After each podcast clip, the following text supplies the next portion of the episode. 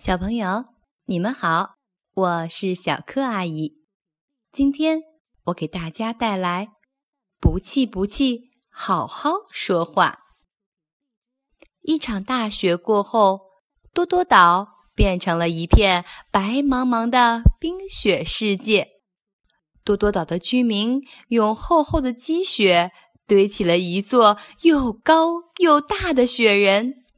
还为他装饰上了一顶黑色的礼帽和一条红色的围巾，孩子们围着雪人嬉戏玩闹，开心的不得了。小火车詹姆士和高登正停在提毛斯机房等待任务，这时胖总管急匆匆地赶来说：“学校的煤用完了，詹姆士，你要尽快去煤厂。”拉上两车煤送去，孩子们可不能着凉。接着，他又对高登说：“一艘轮船即将在码头靠岸，高登，你拉着快车去接乘客吧。”把任务布置好后，胖总管才放心的离开了。高登瞥了一眼詹姆士，得意洋洋地说：“我的工作很重要。”乘客可不能等，快车先走喽！詹姆士听完很不服气，因为他觉得自己的工作也很重要。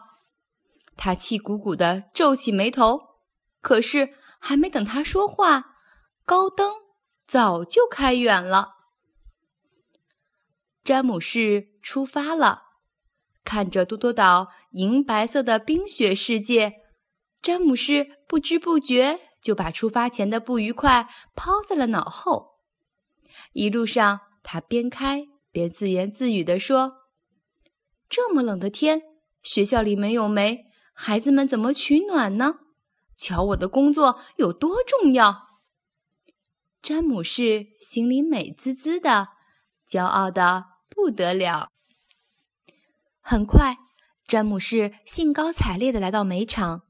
工人帮他接上长长的车厢，他开到煤斗下，一节一节地把煤车装上黑黑的煤块儿。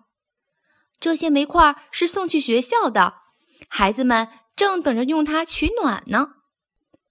詹姆士一边工作，还不忘向工人炫耀说：“没过一会儿，几节车厢就全部装满了。”詹姆士嘟嘟鸣响汽笛，骄傲地。出发了，没走多远，驾驶员提醒詹姆士说：“你需要给水箱加些水，否则动力会不足。”可是，当詹姆士来到水箱前时，工人正在为托马斯加水。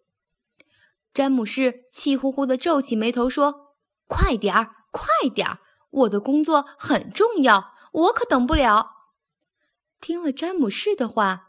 托马斯不满地说：“哼，你的工作再重要，也要遵守秩序。”总算轮到詹姆士了。工人给詹姆士的水箱加足水，然后詹姆士美滋滋地出发了。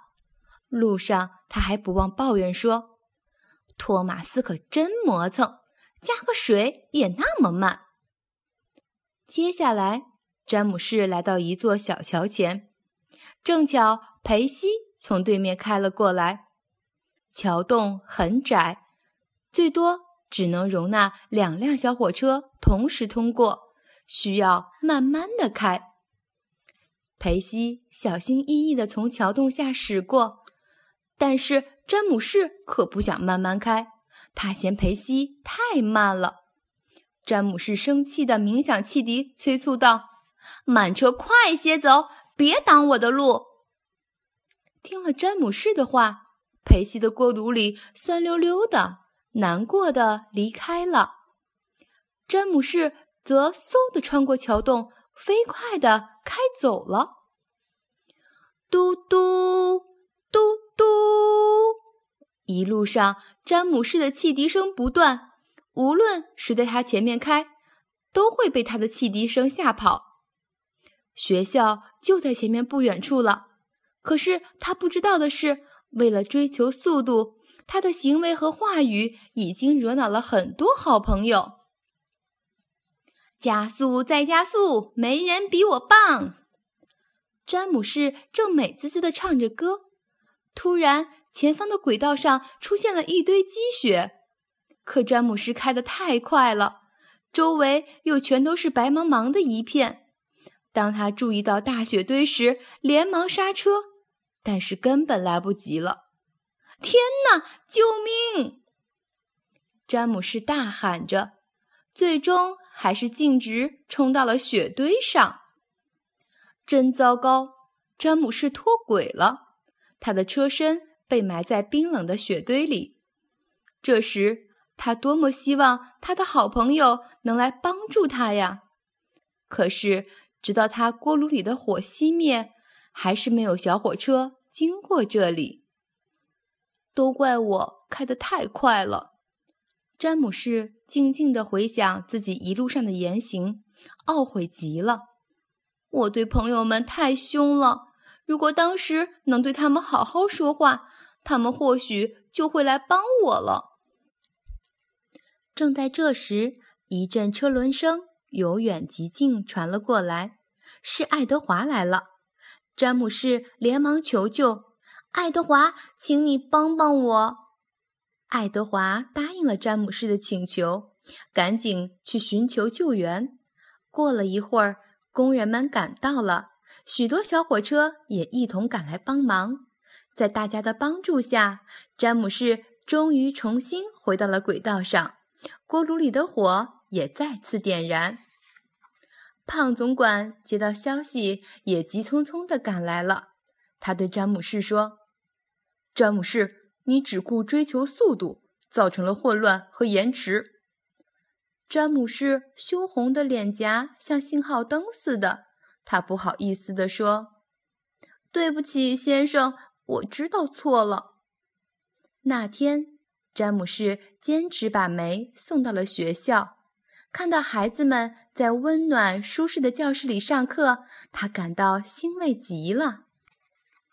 当然，詹姆士要说对不起的还有他的小火车朋友们。他完成任务后，赶紧找到了托马斯，他诚恳的道歉：“对不起，托马斯，在水箱旁，我不该对你发脾气。”托马斯原谅了詹姆士。接下来，詹姆士向他在路上遇到的小火车一一道歉，因为在詹姆士看来，没有什么比好朋友更重要的了。好了，今天的故事就讲到这儿了，小朋友，我们下次再见吧。